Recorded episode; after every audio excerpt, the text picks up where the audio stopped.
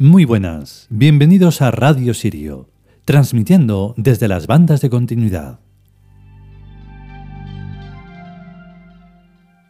Bien, pues hoy le toca, en este caso es como que van un poco por parejas, que nosotros no vamos de ese, de ese palo, pero bueno, no dejan de ser parejas arquetípicas. En este caso, Frigg, siendo la esposa de, de Odín, pues no vamos a ponerla en un orden que no sea el preciso. Entonces, bueno, pues le toca el turno a esta gran diosa, desconocida también, porque es curioso, por aquí en Europa, bueno, sobre todo en Europa, con toda la incultura que hay gracias al monoteísmo, que lo arrasó todo, pues claro, quedan ahí todos los vestigios de los celtas, vikingos y otros, pues muy mal parados. Nosotros, como recuperamos todo lo que sea arquetípico y encima dándole el poder mm, vivencial y sin tiempo y de ahora, pues claro, es, un, es algo curioso. Lo demás lo que hace es pues darle el toque cultureta de que eso, fueron, son, o sea, fueron mm, dioses que fueron algo mitológico y ya está. Y lo que se trata aquí es de explicar lo que es lo arquetípico, lo que son los dioses símbolos y que estén en nosotros, que ya lo hemos dicho muchas veces y muchísimas que quedan por decir. Así que vamos con el capítulo que es lo que verdaderamente importa. Vamos.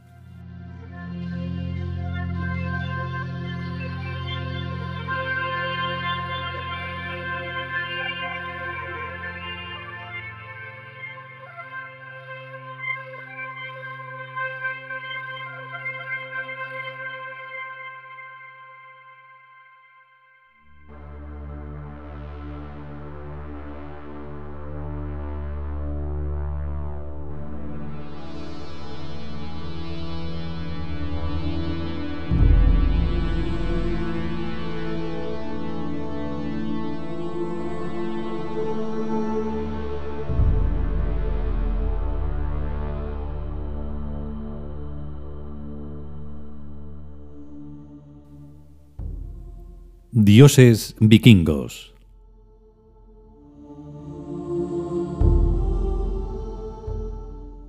Frigg.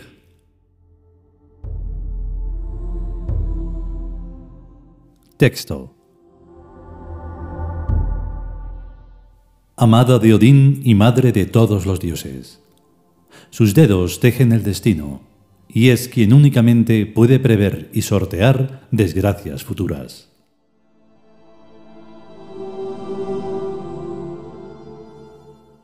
Comentario. La diosa Frigg es la versión europea de la gran madre Isis, y de Gea o Gaia, y del eterno femenino protector. El antropomorfismo nos impide comprender que el destino va unido a un determinado tipo de sensibilidad que percibe en sí misma a la problemática de la vida, pues sensibilidad y vida son una sola y misma cosa. Elevándonos al plano arquetípico, aparece algo que no es ni macho ni hembra, ni hombre ni mujer, ni dios ni diosa, sino vida total, madre y esclava de sí misma.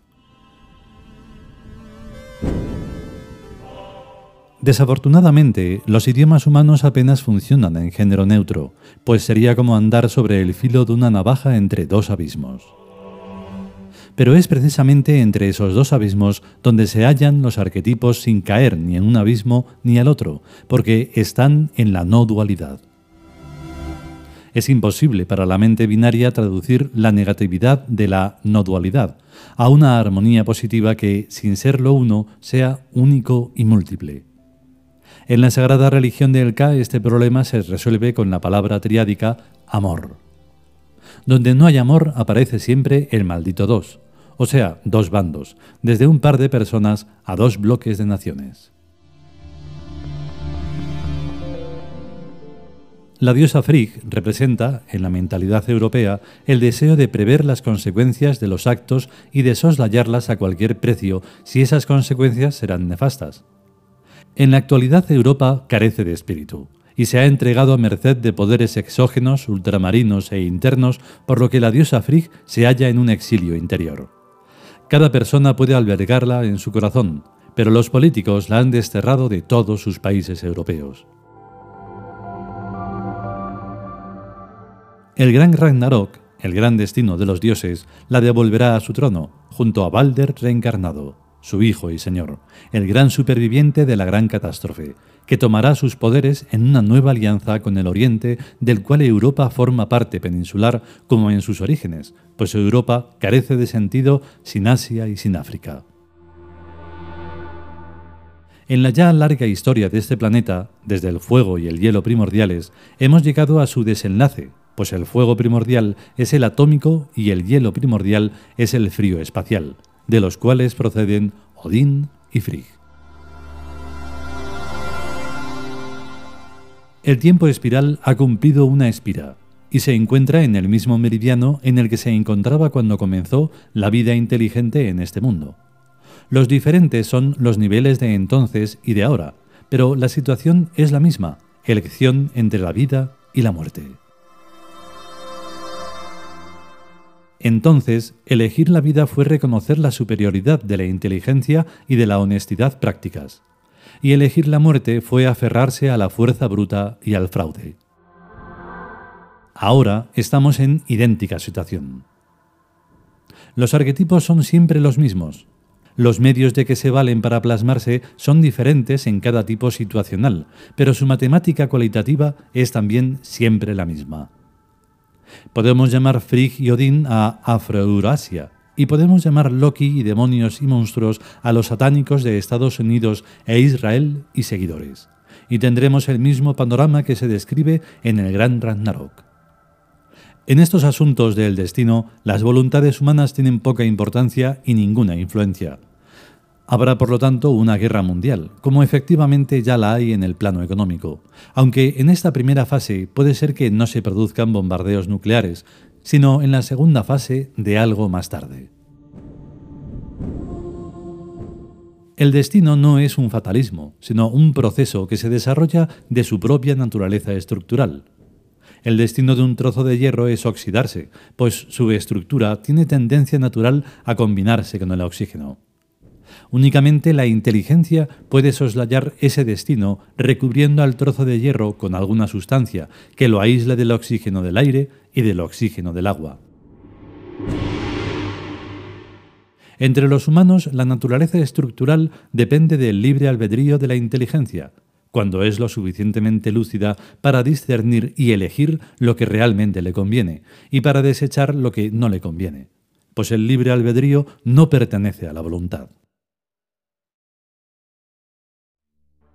Los tontos siempre tienen un destino funesto.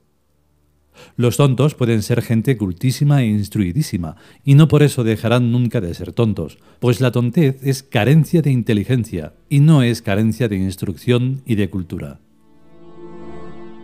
El libre albedrío no pertenece a la voluntad humana, porque el cuerpo humano es animal, y está tan precondicionado como los cuerpos de los demás animales por lo cual la voluntad quiere y desea lo que puede apetecer a cualquier animal, con la agravante de que el mundo humano está cada vez más lleno de cosas apetecibles, en tanto que el mundo animal tiene siempre el mismo repertorio de cosas apetecibles para cada clase de animales. Con las primeras estribaciones de la cordillera de la era de Acuario, desde la utilización de la pólvora por los europeos, las multimilenarias espadas y lanzas y flechas han ido siendo sustituidas por armas cada vez más poderosas y más mortíferas, de tal modo que el concepto de guerra ha ido cambiando hasta llegar a constituir en estos tiempos una amenaza global para todo el planeta, algo impensable hace solo un siglo. Las eras no cambian de la noche a la mañana, sino que van interpenetrándose como sucesivas cordilleras sin un punto en el que pueda decirse que una cordillera o era terminó y empezó la siguiente. La decadencia de una era es coetánea con la emersión de la era que le sigue, la era de Piscis consiste todavía en las antiguallas tercermundistas, que son contemporáneas con el gran desarrollo tecnológico y militar de un pequeño número de países en los que son acuarianos las personas honestas e inteligentes, y no el resto de sus habitantes. Acuario está en la mentalidad exactamente lo mismo que Piscis está en la mentalidad, y no únicamente en objetos materiales. Aun con los mismos instrumentos, dos mentalidades distintas producen efectos muy diferentes. La mentalidad cristiana produce Semanas Santas y asesinatos. La mentalidad acuariana produce libertad y respeto y riquezas y poder defensivo.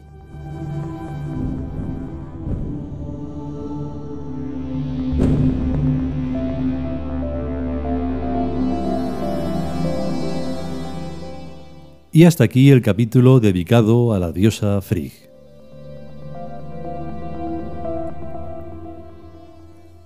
Si hemos estado atentos, pues nos, habremos, dado cuenta de que eh, se trata nuevamente de inteligencia y de inteligencia práctica, no de lo que llamamos cultureterismo, porque eso no te lleva más que a que sabes leer, sabes memorizar, pero nada más. De ahí no sale Mm, algo con lo que podamos dirigir mm, pues mismamente el planeta, bueno, vamos a empezar por un país, de una manera que no sea la que, la que está, desde la que se está abordando ahora, que simplemente es una y otra vez la doctrina del shock. O sea que vamos a hacer esto para que la gente tenga miedo por aquello y no sé qué, no sé cuántos. En fin, lo que le llaman democracia y no es más que una tiranía más de los que tienen el poder porque tienen el dinero, que saben perfectamente que es el, el que les da el poder.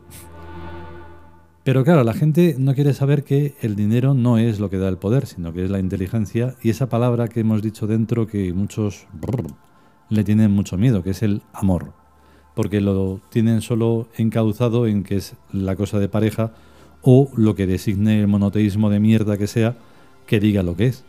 Y nada de eso es el amor que es mucho más grande. Entonces, pues, en fin, y si oís la palabra ISIS, por favor, no me seáis brutos y animales, que no tiene nada que ver con la tontería que se han inventado los medios mediatizados de desinformación. ISIS es una diosa, y lo otro es una gilipollez que, que de verdad a mí me pone enfermo y si pudiera hacer algo, lo haría, pero no puedo. En fin, que si podemos y sobre todo si queremos, volveremos con un nuevo capítulo de los dioses vikingos. Mientras tanto, a estar bien. Hasta luego.